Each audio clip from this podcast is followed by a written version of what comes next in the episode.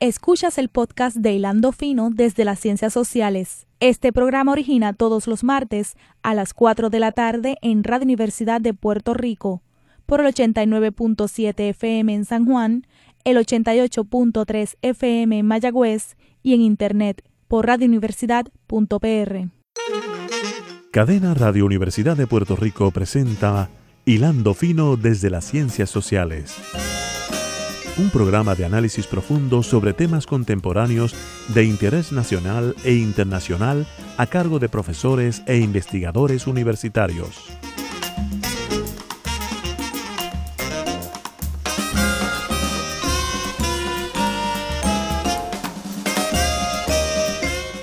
Me acompaña dos colegas puertorriqueños, ambos, que están trabajando como profesores y realizando investigaciones eh, fuera del país. Realmente me place tener en la tarde de hoy al doctor José Díaz Garayúa, profesor del Departamento de Antropología, Geografía y Estudios Étnicos en Cal State University, en California. Doctor Garayúa, egresado del recinto Río Piedra en Psicología, Geografía Luego estudió en la Universidad de Akron, en Ohio, y posteriormente en geografía, y posteriormente finalizó sus estudios doctorales en Kent State University, donde pudo hacer un trabajo eh, relacionado con el valor de las viviendas en San Juan y poder asociar esas oscilaciones en los valores con la etnicidad existente en San Juan, comunidad dominicana, cubana y puertorriqueña en, la actualidad pues está trabajando en proyectos relacionados, en proyectos relacionados con la, con la comunidad hispana en la zona rural central del estado de California. Eh, y también recientemente fue coautor en un libro sobre planificación donde se recogen las experiencias globales. El libro, eh, el libro llamado eh, Urban and Regional Planning and Development, donde se recogen las experiencias de los procesos de planificación a nivel mundial. Es una publicación de Springer, acaba de salir, y pude trabajar con él el capítulo sobre la experiencia de la planificación en, en un espacio colonial, que es la, la, experiencia puertorriqueña, los retos que, que, que enfrentó el proceso comandado por el doctor geógrafo eh, Rafael Picó y las contradicciones que se dieron en, esos primeros años bajo el modelo Manos a la Obra. También nos acompaña en la tarde de hoy Luis Sánchez Ayala, eh, colega graduado también aquí de la Universidad de Puerto Rico, fue eh, egresado del programa de Relaciones Laborales y Geografía. Y luego también prosiguió estudios tanto en la Universidad de Akron y posteriormente en Florida State University donde él trabajó de manera, manera, eh, impresionante la, el concepto de los puertorriqueños en Florida. Y digo de forma impresionante porque él trabajó de lo que es el método cualitativo, la entrevista, el análisis del discurso, eh, la observación de la comunidad, más allá de lo que dice el censo. Su tesis doctoral, pues enfoca eh, junto a otros puertorriqueños en Estados Unidos la dinámica, la conectividad que se da, que se mantiene no solamente entre Puerto Rico y la Florida, sino entre la Florida y otros núcleos en donde se concentra la población puertorriqueña. Doctor Sánchez dio clase también en la Universidad en el sistema educativo de la Universidad de Florida y desde hace varios años es profesor de geografía en el departamento de historia y ahora de geografía de la Universidad de los Andes en Bogotá, Colombia. Doctor Sánchez eh, ha trabajado, trabaja, hace el trabajo de campo y por eso es importante escucharlo en la tarde de hoy, a ver cómo ha cambiado su método de investigar en el campo ahora con en medio de la Pangea. Pero el doctor Sánchez trabajó en la frontera colombiano-ecuatoriana, en medio de la selva, trabajó con las comunidades indígenas en estudiar esa frontera, las fricciones, las contradicciones, el manejo de, esa, de ese borde natural que existe entre Colombia y Ecuador. Y desde entonces he estado también trabajando con varias comunidades rurales en un momento difícil en Colombia. No difícil, sino complejo, porque en un momento que se está que llevan discutiendo y hablaremos de eso más adelante, los procesos de paz, la guerrilla, el Estado, eh, el doctor Sánchez se metió en lugares aislados para hacer este tipo de investigación. Así que ambos colegas, egresados de la Universidad de Puerto Rico, y yo creo que hay que decirlo, y a mí me honra, ¿no? Fueron mis estudiantes hace unos 15 o 20 años atrás, este, que estén ahí compartiendo y estemos hoy de colegas, ellos con la experiencia estando en Estados Unidos, doctor también Garayúa, Díaz Garayúa, fue profesor en, en, en Baltimore, en un colegio dominante afroamericano, y queremos recoger la tarde de hoy la, esa, la experiencia del el trabajo de campo, las investigaciones como científicos sociales, no como geógrafos, frente a estos retos que tenemos de estar en nuestras casas ofreciendo clases, haciendo investigaciones y publicando. También divulgando, o sea, asistencia a conferencias donde uno realmente que hace los contactos y ve qué se está discutiendo en la disciplina. Todo esto ha sido alterado, no solamente en la geografía, sino en todas las disciplinas. Así que para nosotros es importante ver la opinión, la experiencia. Y yo aquí pues tengo que separarme y hablar por lo menos nosotros en Puerto Rico, en Río Piedras, en toda eh, todo el sistema, ¿no? Saber cuáles son los retos, cuáles son las condiciones que están enfrentando colegas que hacen trabajos similares al nuestro, cómo ellos se están moviendo, cuáles son sus visiones, sus expectativas.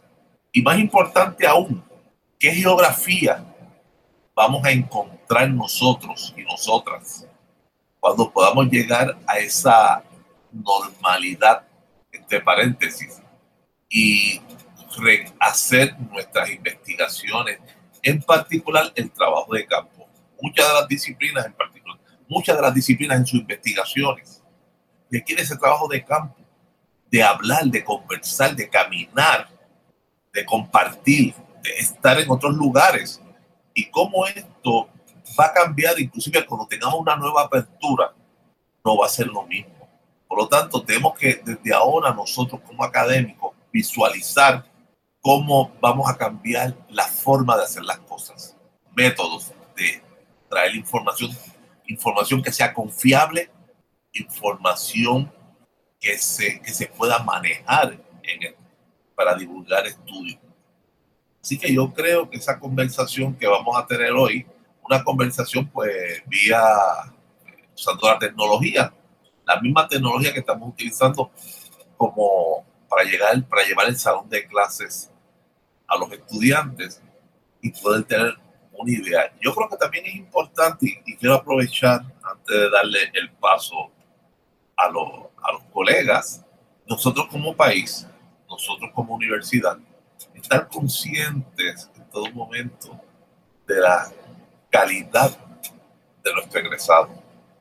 De nuestro egresado, tanto el doctor Sánchez como el doctor Díaz, representa docenas estudiantes, y estoy hablando en el plano personal, que han pasado por mi salón de clase y hoy son profesionales respetados, respetados en sus disciplinas a nivel internacional. Por lo tanto, eh, es importante nosotros como universitarios resaltar este, estos logros, logros que ellos tienen que yo los veo a largo plazo como logros también indirectos de la, de la educación, que habla de la educación de la Universidad de Puerto Rico, recinto de Río Piedra, recinto de Mayagüez, de todo el sistema y de otras disciplinas, como, eh, como les dije ahorita, son, son profesionales que vivieron la universidad, es, es decir, no se dedicaron a un área especializada, sino que tomaron, va, estudiaron varias disciplinas que lo llevó hoy día a ser científicos sociales y tener una visión, desarrollar una visión integrada, holística, en los trabajos de calidad. También el doctor Sánchez Ayala participó en esta la publicación eh, que yo les mencioné, en donde él trabaja ya sobre el caso de, de Bogotá, Colombia, sobre la segregación en la zonificación en Bogotá. Bogotá, una, una ciudad de 10 millones de habitantes, una ciudad que en un momento se le conoció como la Manhattan de América. Hoy día tiene una estructura económica básica hacia los servicios financieros de primer orden en todo el continente. Así que yo creo que nosotros en este momento no tenemos muchos retos, pero también tenemos que mirar hacia atrás y reconocer el trabajo que esta institución ha hecho a lo largo de su historia. Así que no quiero tomar más, más tiempo. No sin antes también recordarles eh, a todas y a todos ustedes que la próxima semana pues estará José Javier de nuevo en el timón del programa Hilando Fino eh, desde las ciencias sociales. Así que la bienvenida aquí ustedes los colegas. Gracias, Luis. Igualmente, gracias, un saludo en Puerto Rico. Saludos, eh, bienvenidos aquí todos. Nuevamente escucha. Es un placer escucharlos nuevamente y poder dialogar, tener un diálogo, eh, tener una conversación sobre lo que, lo que estamos viviendo y los retos que nosotros como profesores de geografía, uno en California, otro en Bogotá, Colombia, aquí mismo en Puerto Rico, estamos enfrentando eh, para poder enseñar geografía. Así que quisiera comenzar, este, José Díaz, dime, los retos, ¿cómo estamos? ¿Dónde estamos? En la enseñanza de la geografía. En la enseñanza de la geografía, eh, en el sistema Cal State, eh, por ejemplo, no me puedo quejar porque es, es, me dice, yo llegué aquí en el 2016, antes cuando llegó la crisis, este, creo que fue para el 2010 que la crisis apretó 2008-2010, eh, que empezaron a unir este, eh, los programas. Ahora mismo yo estoy en un departamento de antropología, geografía y estudios étnicos. Y una de las cosas que me dicen es que la geografía es eh, una disciplina protegida al menos aquí en California, que a pesar de que no estamos, nuestro programa no es grande como digamos el de sociología, pero es un programa que eh, siempre, bueno, eh, eh, es un programa que se va a tratar de retener siempre y que no se va a eliminar como ha sucedido en otros sitios. En Alaska, por ejemplo, se están eliminando programas, el de geografía incluido. Eh, y así que por, por, por, ese lado, pues este, eh, da un cierto tipo de seguridad de, de que pues, la, la, enseñanza de la geografía pues, pues continúa. Eh, aquí estamos, también hay unas, la sociedad de el, el California Geographical Society, eh, es algo activo y se enfoca mucho en los community college en Cal State y también tenemos miembros de University of California del sistema. También está la Alianza Geográfica. Cuanto esa parte, pues este, al menos estamos mejor que en otros lugares, ¿no? Eh, eh, tenemos ese, ese tipo de, de, seguridad.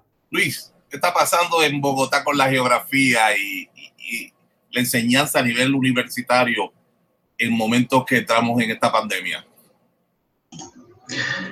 Pues mira, la, el reto, eh, digamos, es importante, porque en un país como Colombia, donde pues, los asuntos territoriales, espaciales, han sido centro justamente pues, de, la dinámica política, económica, del, conflicto que llevamos aquí por más de medio siglo, eh, cuando eh, hablamos entonces de la geografía, es, es, es una de las disciplinas importantes y, llamadas a, a, colaborar y, y, y aportar eh, justamente en, la, la, coyuntura que tiene el país y lleva el país. Y eh, en estos tiempos actuales, esto nos representa, pues digamos, una dificultad porque nos toca hacer geografía pues desde adentro pues no podemos o al menos se nos ven limitadas las, las actividades regulares de nuestra disciplina, donde en vez de ir al campo y poder pues mostrarles a los estudiantes de primera mano las dinámicas y obviamente pues la sensibilidad que nosotros como geógrafos queremos transmitir a los estudiantes de la diversidad que pues caracteriza pues toda nuestra existencia social, eso se ve dificultado eh, en esta dinámica ahora a través de pantallas, enseñar a través de pantallas. Eh, y eso es un reto que tenemos que asumir. Evidentemente no es algo que nos va a imposibilitar del todo, pero sí nos, nos llama entonces a buscar eh, medios más creativos y más dinámicos para que justamente nosotros desde la geografía sigamos aportando y sigamos eh, pues adelantando a lo que necesita el país y más ahora en un contexto donde pues estamos ojalá construyendo una paz eh, duradera y estable. Es importante lo que tú traes. Aquí vemos de entrada que los tres compartimos diversos retos, nuestras disciplinas. En Colombia tiene una, una posición bien importante la geografía. Y estoy seguro también allá en California, donde el doctor Díaz Garayúa está haciendo un proyecto bien importante que me gustaría que hablara, el de las casas. Ah, claro, este, ah, hace, hace como un tiempo ya atrás, eh, una, una, pareja de retirados eh, se apareció a la oficina a hacerme algunas preguntas sobre lo que a través de Estados Unidos este, se conoce como Racial Restricted Covenants. Eh, y bueno, de manera digital, eh, la ciudad de Modesto o, de Turlock o, no tiene ese, esa información digitalizada.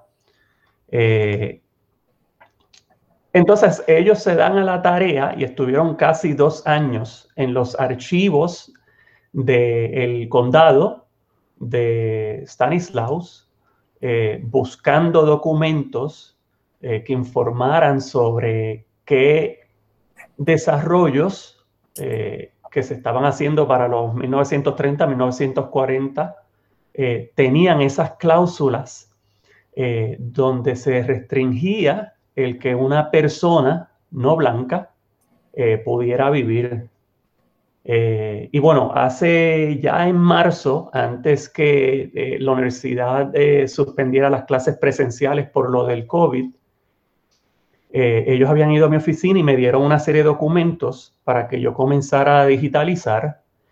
Y el patrón espacial es bastante interesante porque entonces este, uno puede ver cómo la ciudad comienza a crecer y a hacer unos espacios de exclusión eh, eh, y uno puede ver cómo la ciudad, pues, pues ya en 1940, cómo la ciudad comenzaba a crecer. Y es, muy interesante porque esto existe a través de Estados Unidos y en la ciudad de eh, Baltimore.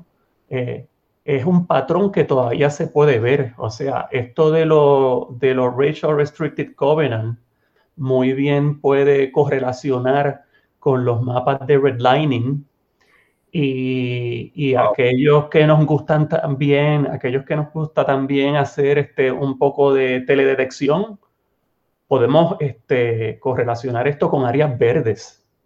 Eh, así que es, es, un área donde eh, uno puede seguir haciendo este tipo de eh, geografía histórica urbana. Y también área. ¿Perdón? Y también que es necesaria en este momento.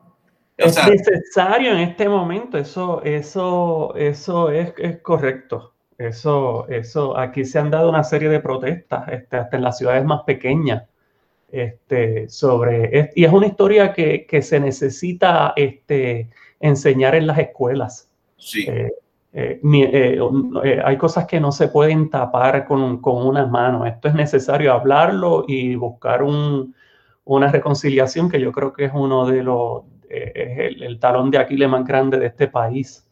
Tratar de eh, reconocer esa historia, ¿no? Y, bueno, este, hacer lo que tienen que hacer. Punto. Sí, yo creo que es interesante cómo eh, tú estás hablando desde California en un proyecto de, que tiene que ver con la segregación racial que está ahora mismo al tapete en los Estados Unidos discutiéndose todos los días. Y el doctor Sánchez está en Colombia en un proceso que también poco conocido lamentablemente aquí en Puerto Rico, en ese proceso arduo de paz, de reconciliación, de integración eh, regional que se está desarrollando en Colombia, mientras aquí en Puerto Rico, pues ustedes son y han visto estos cinco años de, de situaciones de una detrás de la otra, de eventos sísmicos, de eh, huracanes, la quiebra del país, eh, los cambios que tenemos que reformularnos estructuralmente, políticamente, y donde la geografía también tiene una responsabilidad en ese inventario que tenemos que, que hacer para levantar a Puerto Rico hacia el camino que sea.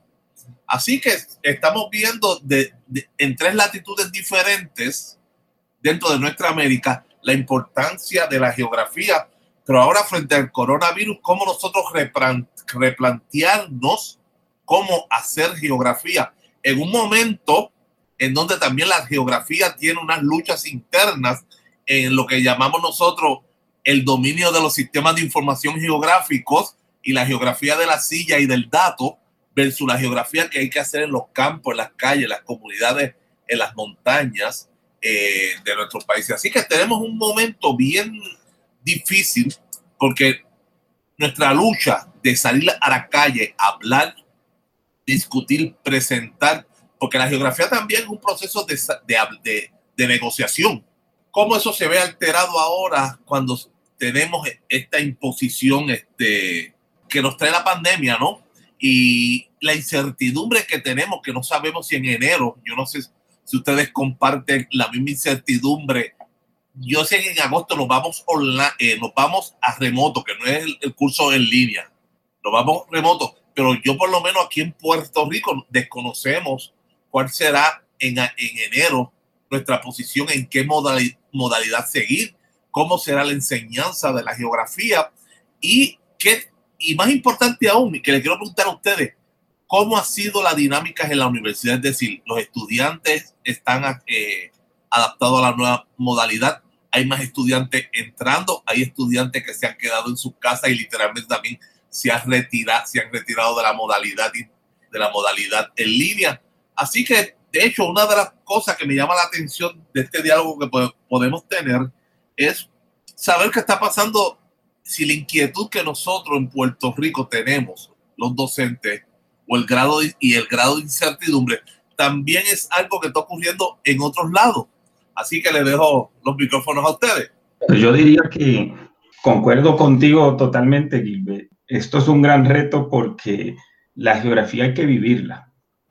Eh, no es lo mismo eh, hablar, dar una cátedra sobre lo que es la geografía, a poder llevar y exponer a los estudiantes a que vivan el contexto socioespacial de las comunidades, en el campo, de la gente. Eh, y eso es un reto, evidentemente, en esta nueva pues, contingencia online que nos pone, como, como mencionaba hace algún momento, en, la coyuntura de tener que eh, imaginarnos nuevas estrategias y ser creativos eh, a la hora de, de poder entonces transmitir a los estudiantes esa sensibilidad espacial tan importante para para nuestras realidades. Pues la realidad de Puerto Rico, tan golpeada por tantos años, por diferentes cosas, huracán, terremoto, gobiernos ineptos, etcétera, etcétera. Eh, la realidad en Estados Unidos, con ese asunto de segregación racial de siglos, y nuestra realidad acá en Colombia de, un conflicto armado que, se rehúsa en, dejarnos, pero pues que también, eh, pues aquí los colombianos y las colombianas eh, también se rehusan a, normalizarlo y, a permitir de que, de que siga existiendo el conflicto. Así que eh, en todas esas realidades hay que entender el proceso y las condiciones socioespaciales y ese es nuestro llamado como, como geógrafos. Eh, independientemente de las contingencias, pues tenemos que, pues, digamos, ponernos a la altura de la, de la, de la situación y, poder entonces eh, cranearnos una, una, nueva manera, aunque no podamos, pues evidentemente, salir al campo. Nada va a sustituir el campo. Eh, eh, en, ese, en ese sentido. Pero entonces, en la Universidad de los Andes, pues aquí yo debo decir que pues la universidad se ha preparado eh, bastante bien en términos, pues evidentemente nadie estaba, pre, que esto iba a, durar lo que, lo que ha durado y de las magnitudes que, van a, que pues, que hemos visto.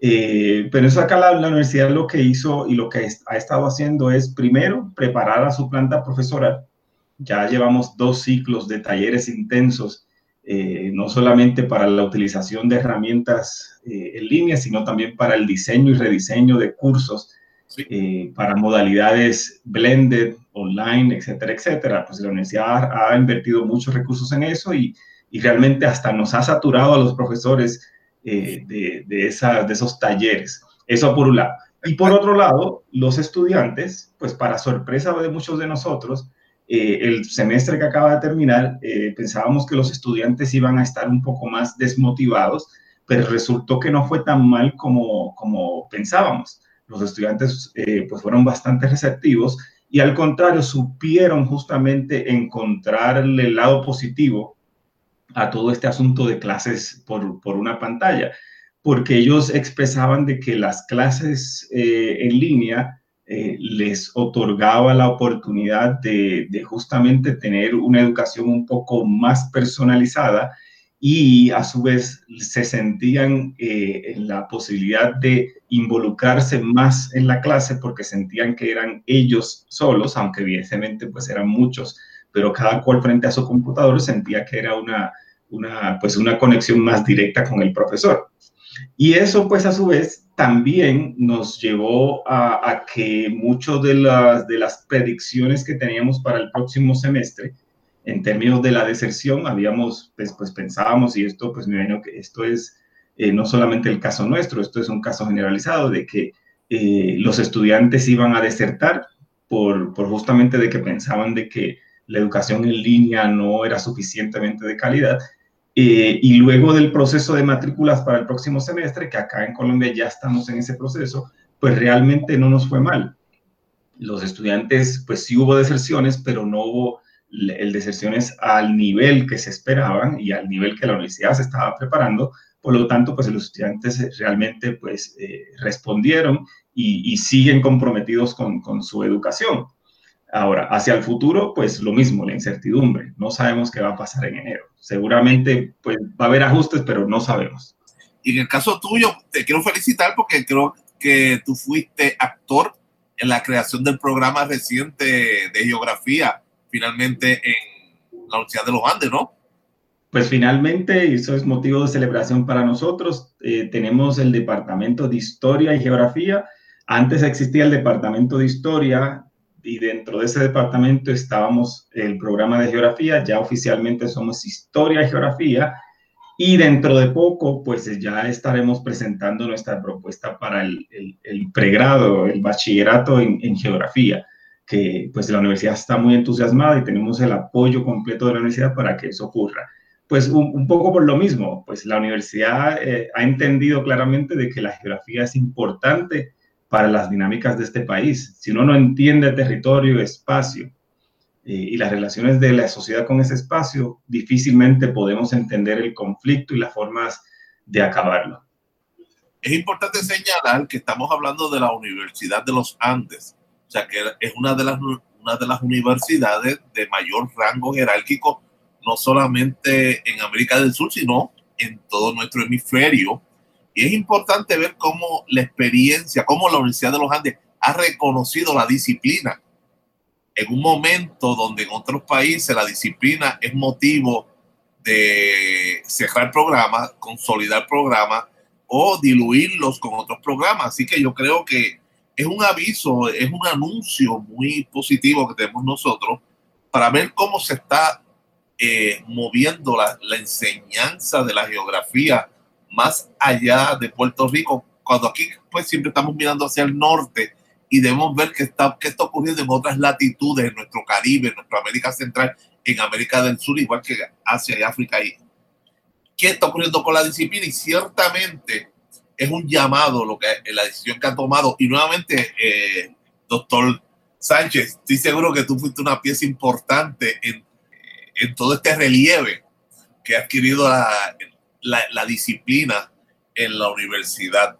Y sabemos también que, Colombia es un centro bien importante en el manejo de los sistemas de información geográfico. Así que nos alegra de sobremanera.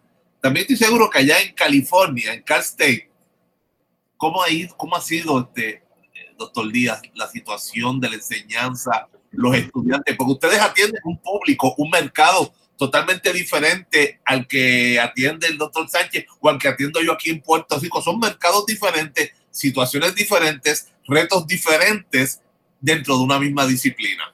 Y eso, a eso iba, a eso iba porque la diferencia socioeconómica de los estudiantes de Caster y específicamente de Stanislaus, donde yo estoy, que está en el, en el, en el valle, en el valle agrícola, eh, son bien marcadas. Este, e, e, esta cuestión de, del COVID ha afectado a, a, a todo el mundo. En, en, Washington me dicen que, el 20 por, que se va a recortar un 20% por los próximos tres años.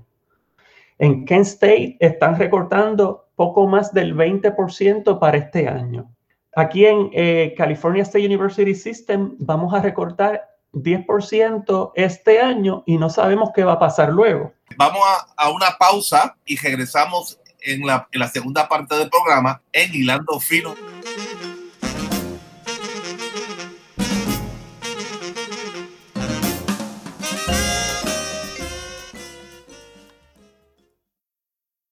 Escuchas el podcast de Hilando Fino desde las Ciencias Sociales. Este programa origina todos los martes a las 4 de la tarde en Radio Universidad de Puerto Rico por el 89.7 FM en San Juan, el 88.3 FM en Mayagüez y en Internet por radiouniversidad.pr.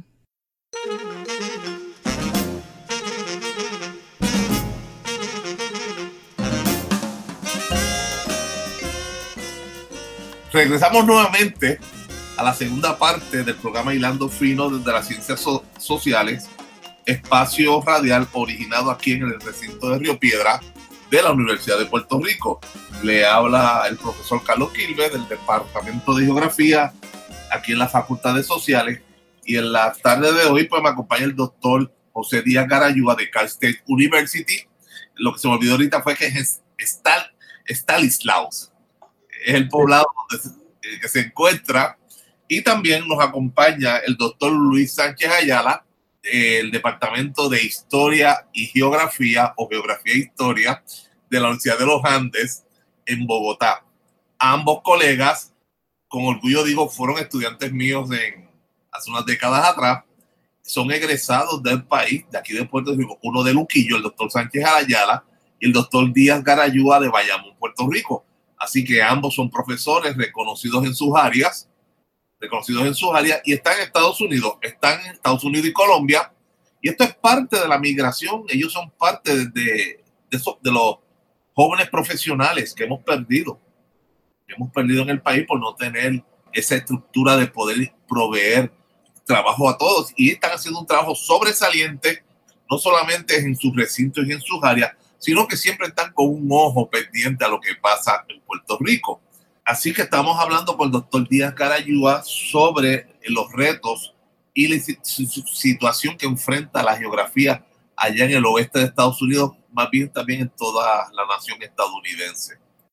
Sí, eh, eh, como te decía, todos estos recortes afectan, están afectando grandemente las universidades cuando uno ve eh, cuál es la, la, la, población del sistema de California State University, casi unos 500 mil estudiantes en, lo, en los 23 campus, pero estos recortes afectan muchísimo, muchísimo el estudiantado porque se han hecho estimados donde hasta el, hasta el 20% de los estudiantes eh, eh, eh, sufren de eh, inseguridad alimentaria, eh, de están este, sin casa, Y cuando digo esto, eh, puede ser por un periodo corto o periodo largo. Y, y, yo he tenido estudiantes que se han acercado a mí contándome de estas situaciones. Y estamos hablando que California es eh, la, la, quinta economía más grande del mundo, si la tenemos en, eso, en esas proporciones, pero el Valle de San Joaquín es una de las áreas más pobres en Estados Unidos. Y ahí vemos la división de, de, del estudiantado que uno sirve. Eh, eh, nosotros, eh, la, la, unión de profesores este, se ha unido y se reparte comida todos los meses a los estudiantes.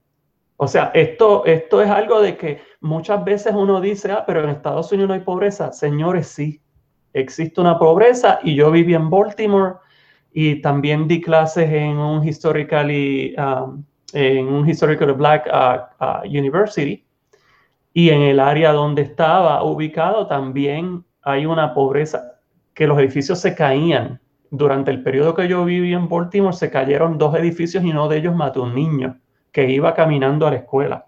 Entonces, claro que esto, estos recortes van a afectar grandemente y es interesante porque se hacen recortes a educación y a salud, pero ahora mismo en las protestas este, no quieren eh, recortar seguridad, digamos, en la policía, digamos, este, eh, ¿no? Por decir una palabra, seguridad.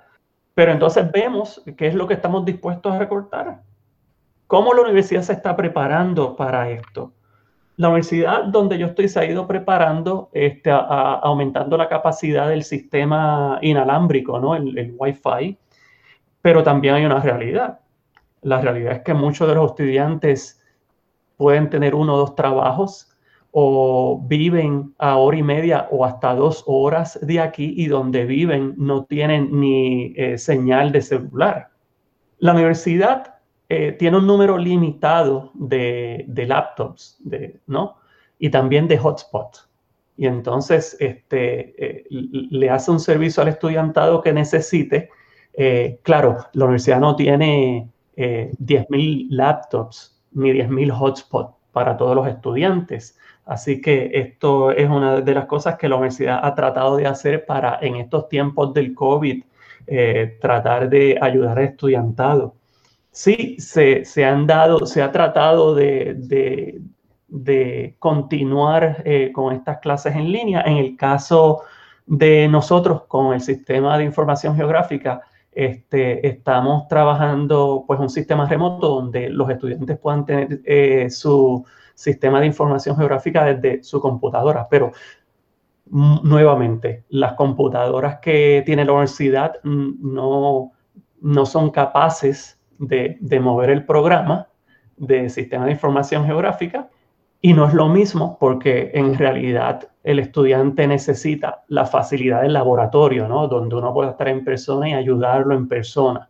Así que esas son ciertas limitaciones. Eh, en otra parte, pues eh, existen ciertas eh, cosas que la universidad está haciendo. También se han dado talleres eh, se ha incentivado a los profesores este, de manera monetaria para que tomen esos talleres, pero, pero no todos. Así que eh, se sigue trabajando. Eh, claro que esto va a traer limitaciones. Yo sí creo que, y se ha mencionado, lo, trajiste tú ahora, existe la capacitación, se ha dado aquí en Río Piedra, los profesores tienen sus ordenadores, pero estamos en una estamos en una situación en donde no tenemos seguridad si nuestros estudiantes tienen las máquinas, y muchos quizás la tienen, pero el problema con la enseñanza de la geografía es que son programas pesados, son programas de archivos grandes, son programas que toman mucha memoria y, en ocasiones es difícil que eso se pueda correr remoto. O sea, que todo el mundo tenga una computadora para tomar, descargar imágenes de satélite, eh, hacer mapas, programa de, eh, todos los programas de los sistemas de información geográfico quizás se pueda hacer, pero no tenemos la garantía de que ese estudiante en su casa, en Puerto Rico también tenemos estudiantes que solamente hay un servicio de internet para toda la familia y hay una computadora en la sala y tiene hermanitos donde tienen que tomar clases también. Así que se compite y eso está fuera de las manos de las autoridades universitarias. Y cómo la enseñanza puede llegar ahí, quizás nosotros estamos en un cuarto encerrado, pero en muchos hogares en, el mundo, la computadora o la buena señal está en el balcón o está en la sala o en la misma cocina. Tomar una clase, por ejemplo, de manejo de mapas que todos tenemos que trabajar o de encuestas o trabajo de, toma tiempo y es un uso que tú le vas a dar a la computadora mientras tú tienes unos hermanos, unos hermanitos, unos familiares necesitando esa misma, esa misma infraestructura para la educación. Y creo que son elementos que tenemos que ir viendo. En Puerto Rico, mira, se proyectó una pérdida de 5% de los estudiantes. Pero para nuestra sorpresa, como le pasó al doctor Sánchez, nuestra sorpresa es que los estudiantes quieren los, los, la enseñanza presencial le gusta la enseñanza presencial. Inclusive en ocasiones que se pueda dar eh, en línea, que sea sincrónico, que sea al momento.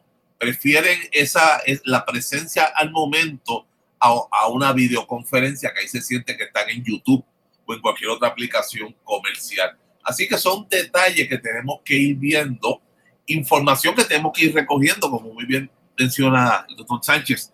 No podemos quedarnos en casa, bueno, esto es lo que hay, vamos a ver, vamos a salir de esto. Tenemos que buscar la manera de cómo hacer la etnografía, cómo llegar a los campos, cómo llegar a las barriadas, cómo llegar a los lugares, recoger información y lo más difícil, escuchar a la gente, participar eh, con la gente, esos procesos de apoderamiento que el doctor Díaz tiene que hacer con la comunidad hispana allá en California, que, el doctor Sánchez ha hecho y ha trabajado en los campos de, de, de Colombia ese es el reto que tenemos, cómo vamos a llegar allá, cómo vamos a ganarnos la confianza, cómo vamos a integrarnos en esta situación que estamos viviendo. Nuestra incertidumbre, como dije ahorita, es cómo vamos a buscar la manera. Vamos a tener el entrenamiento, claro que sí, tanto en California como en Colombia, como en Puerto Rico. Se están dando los talleres, pero me sentí igual que el doctor Sánchez. Ya estoy cansado de tanto, me, me he sobrecargado, tengo tantos certificados de talleres que tengo casi un doctorado, pero esa, esa oportunidad que uno estudió geografía para caminar, para, para hablar, vamos a tener que buscar ahora en este momento cómo modificar eso y comenzar a pensar también, comenzar la geografía como agente de predecir y proyectar espacios futuros. ¿Cómo se va a reformular el espacio después de tener corona, del coronavirus? Aquí en Puerto Rico estamos viendo cómo muchos comercios, para diluir la densidad han tomado las aceras y los estacionamientos. Y ahora tú ves una fricción con el peatón, pero también con el vehículo de motor, en el sentido de que necesito espacio para que el negocio sea económicamente atractivo, necesito tanta silla. Y esa silla la está tomando de los estacionamientos, que en Puerto Rico era un crimen tocar el parking para un carro. Ahora se toma la acera, se toma el estacionamiento y es interesante ver cómo todo este espacio comercial va a comenzar a reformularse con el coronavirus. Así que le dejo el micrófono a ustedes. Bueno, aquí, aquí en California también estamos viendo, viendo eso. De hecho, aquí donde yo vivo los casos han seguido subiendo. Yo me imagino que, que si esto sigue así, las autoridades sanitarias van a, a tal vez en la misma universidad vamos a seguir este, en línea para enero, pero mientras siga subiendo es un problema. El gobernador dijo que ahora... Sí, es importante, Luisito, que traiga ese caso, que Luis Sánchez estudió el caso de los puertorriqueños en Florida. Y nuestro temor ahora en Puerto Rico es Florida y su difusión espacial de casos a Puerto Rico, porque nuestro hotspot es el aeropuerto.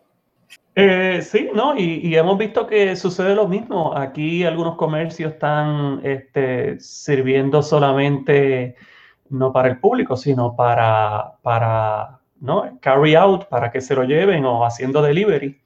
Este, algunos han tomado los estacionamientos también. Este, pero que, que, todo se afecta. Y cuando hablo de comercio, también tengo que traer nuevamente a la universidad porque este, es, es, es eh, un área de trabajo también para los estudiantes y cuando hablamos de clases en línea, el estudiante pierde un ingreso e inclusive pierde también una vivienda. Y ese es uno de los retos que tienen muchas universidades, abrir o no abrir. Y si abrimos, ¿cómo vamos a abrir? En la Universidad de Louisville, por ejemplo, en Kentucky, están pensando en ir en línea, pero dejar algunas facilidades abiertas, tal vez por esa misma razón. Entonces, este, es como tú muy bien dices, Carlos, este, el, el, espacio se está reorganizando de una manera distinta. No sé cuál sea la experiencia en Colombia. Pues ese es otro de los retos que a nosotros como geógrafos y geógrafas nos toca, pues también, eh, pues da, ponerle atención, porque es que nuestra forma de entender, vivir y experimentar el espacio está cambiando y rápidamente. Eh, el hecho de que estemos forzados a estar dentro y no, no un fin de semana, pues acá en Colombia llevamos en cuarentena obligatoria estricta desde marzo y eso significa que llevamos ya este, pues más de tres meses eh, eh, pues acuartelados, encerrados y eso pues implica entonces que, que, que se empiece a percibir, a vivir y experimentar el espacio de una forma distinta y eso hay que explorarlo, tenemos que entenderlo para entonces poder eh, pues atender las dinámicas que surjan de eso, eh, porque parte de, al menos para nosotros en nuestra profesión como profesores, eh, pues sí, uno puede dar la clase en línea y puede venir con, con, nuevas formas de enseñar y formas creativas, pero hay algo que, que, sí es más difícil y es el contacto humano con los estudiantes. Eh, es, es, el poder ver a los y a las estudiantes, hablar, hablar con, con los y, las estudiantes. Eh, uno como profesor, eh, pues poder justamente tener esa interacción, los estudiantes tenerla con nosotros y entre ellos, esas dinámicas de, de pues más sociales, emocionales, eh, pues también hay que entenderlas desde la perspectiva socioespacial que, que nosotros, los geógrafos y las geógrafas, estamos llamados a, a, justamente explorar y entender. Eh, y en ese mismo tema, algo que mencionaba el profesor Gilbert, es esa, distribución espacial que para Puerto Rico se ha convertido Florida eh, en, un factor importante, eh, es otra evidencia de que la geografía es hoy más pertinente que nunca. Pues lamentablemente, pues la, educación primaria tradicional nos ha dejado eh, una disciplina mal interpretada y mal informada en el sentido de que pues siguen pensando que nosotros somos la disciplina de la memorización de ríos y capitales. Sin embargo, pues nuestra importancia es, va mucho más allá y sobre todo como una disciplina integradora como lo es eh, la geografía. En el caso de Colombia, para poner quizás un ejemplo similar al caso de Puerto Rico, que a través del aeropuerto, la Florida, eh, pues hay que entender esa, esa, esa pues, distribución espacial de, de, la pandemia. En el caso de Colombia, pues evidentemente Bogotá es el epicentro, pues la ciudad más poblada de todo el país. Aquí habemos 10 millones de habitantes, imagínense, más, más gente hay en Bogotá que puertorriqueños en el planeta. Eh, y no solamente eso, sino que eh, hay que entender cómo desde Bogotá se empiezan a esas dinámicas también de, de, difusión espacial del virus a zonas rurales eh, pues muy, muy inaccesibles en el país, donde uno pensaría que eso nunca llegaría. Estamos hablando del Amazonas. La selva del Amazonas donde ha sido en, Colombia uno de los lugares más golpeados, porque no solamente está sumamente apartado, sino que el acceso a servicios de salud es sumamente precario y el acceso físico es únicamente aéreo y esporádicamente, eh, pues cómo la pandemia llegó hasta allá, cómo el virus llegó hasta allá y cómo a su vez ha afectado de forma distinta esos lugares, pues esas son cosas que nosotros como geógrafos y geógrafas eh, estamos llamados a, pues a ponernos al frente de eso para encontrar respuestas y soluciones rápidas y adecuadas. Muy bien. Entonces, realmente pues, estamos viviendo pues un reto. Estamos viviendo un reto cada uno en su latitud particular. Este, pero sí realmente también nosotros nos preocupa, además de la, la, la, la enseñanza, la necesidad de la, de la geografía en nuestros respectivos países, será interesante cómo vernos nosotros, eh, lo que enseñamos a nivel superior, ¿Cómo será la dinámica de las investigaciones y las publicaciones? Es un reto que tenemos por delante, cómo hacerlo, cómo estudiar, cómo analizar, cómo proponer, porque inclusive no solamente es estudiar y mapear, como decir, decimos vulgarmente, levantar inventario de los lugares, sino la manera de difundir ese conocimiento va a cambiar con, la, con, con esta dinámica. O sea, la manera de cómo se publica, cómo compartimos conocimiento, las conferencias, los congresos, la manera de nosotros crear como mentores, no solamente en la geografía, en otras disciplinas, crear mentores, eh, como mentores, crear nuevos académicos. Y por lo que muchos sectores ven que esta pandemia también puede representar una amenaza a este estilo de la universidad que muchos acusan de ser medieval todavía en muchas instancias, cómo podemos ir cambiando, porque la estructura misma de la universidad va a ir cambiando. O sea, la universidad abierta físicamente, donde usted entra a debatir, a sentarse a leer, a beberse un café, va a cambiar en el futuro. ¿A qué tipo de institución cuando hablamos físicamente? Así que, que es un problema también geográfico. O sea, eh, cómo nos movemos, cómo vamos a intercambiar ideas estaremos para siempre o se convertirá en una nueva modalidad hacer lo que estamos haciendo ahora y no regresar a una cabina de radio para poder dialogar y seguir dialogando después de un programa de radio. Así que son muchas las incertidumbres que se están dando, porque en los momentos de crisis, cuando dicen hay que eliminar programas, hay que reducir, como está diciendo eh, el doctor Díaz Garayúa, que es una situación difícil, es diferente a lo que tenemos nosotros en Puerto Rico y la que tiene el doctor Sánchez en Colombia. En Estados Unidos hay universidades que van a abrir presencial en, agosto. Wisconsin va a abrir. Eh, hay universidades que van a abrir porque hay otra presión económica que es el deporte, es la, hay otros jugadores que, que, determinan ¿no? la viabilidad económica de, de, esos campus universitarios. Pero para los que no tenemos esa presión, sí tenemos unos grandes retos en términos de cómo vamos a enseñar, cómo vamos a crear investigadores en la geografía, cómo vamos a, mantener el apetito hacia la investigación eh, en este momento. Y, en este, eh, y ahora mismo, cómo nosotros podemos construir escenarios de cómo será esa nueva geografía y esos nuevos escenarios de cómo enseñar geografía, porque como dijo el doctor Sánchez, en lo de la pandemia y el Amazonas, pero para llegar a esa educación ambiental que es requerida en este mundo, necesitas una base geográfica. O sea, yo, y es importante que nuestros radioescuchas entiendan que la necesidad de la geografía no es por enseñar a memorizar ríos y mapas y montañas, es que es la infraestructura que le da forma a la educación ambiental. Y la educación ambiental es una educación holística, es una educación integradora que necesita una referencia espacial para que el conocimiento haga sentido, ¿no? ¿Y para qué queremos aprender? Y, es importante en este momento la educación ambiental para evitar esto mismo que es lo que estamos viviendo. Estamos viviendo ahora mismo, en este momento, el polvo del Sahara. Estamos viviendo una sequía. Estamos viviendo una pandemia. Y todos estos son elementos que hay que comenzar a estudiar. Estamos viviendo el calentamiento global. Son demasiados elementos que la gente lo va a ver como asunto lo voy a resolver uno a uno, ¿no? Esto hay que entenderlo de una forma integrada, coherente. Y esa es la educación ambiental y su base es la geografía, es la educación y la enseñanza en la geografía. Sí, digan, colegas.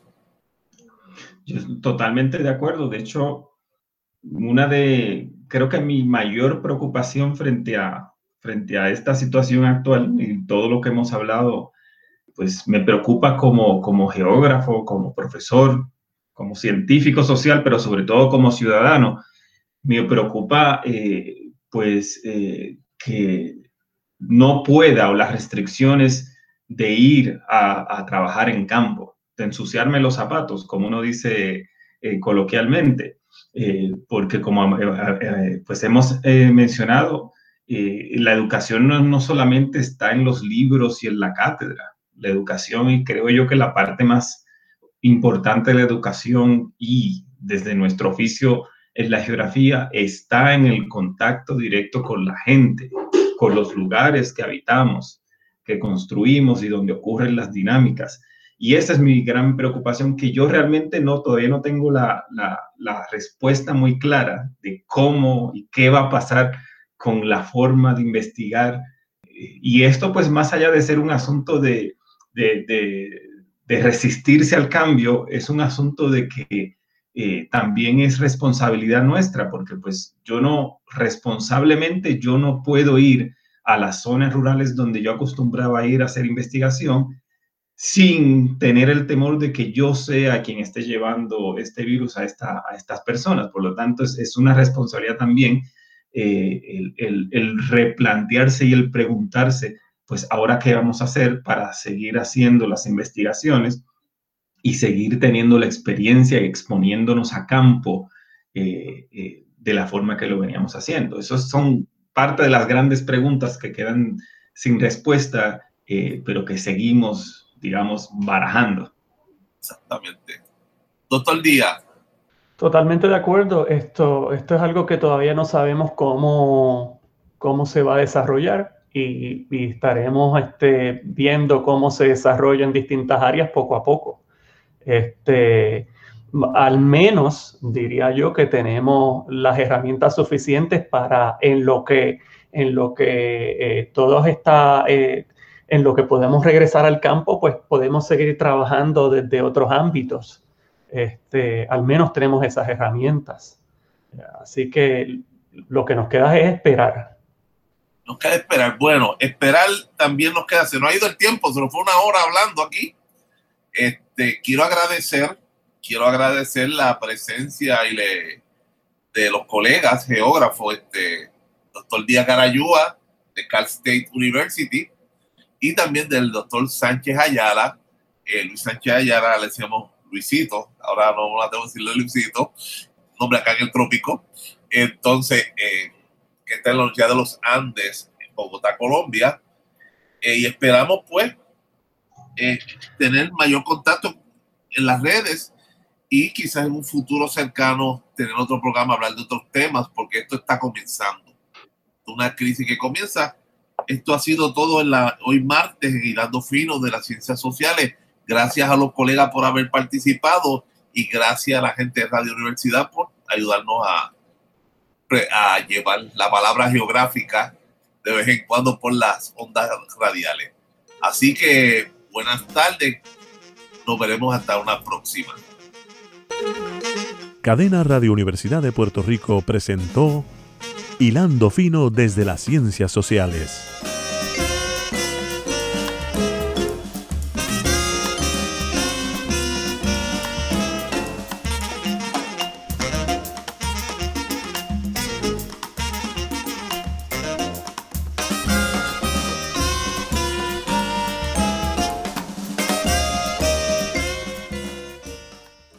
Escuchaste el podcast de Hilando Fino desde las Ciencias Sociales. Este programa origina todos los martes a las 4 de la tarde en Radio Universidad de Puerto Rico por el 89.7 FM en San Juan, el 88.3 FM en Mayagüez y en Internet por radiouniversidad.pr.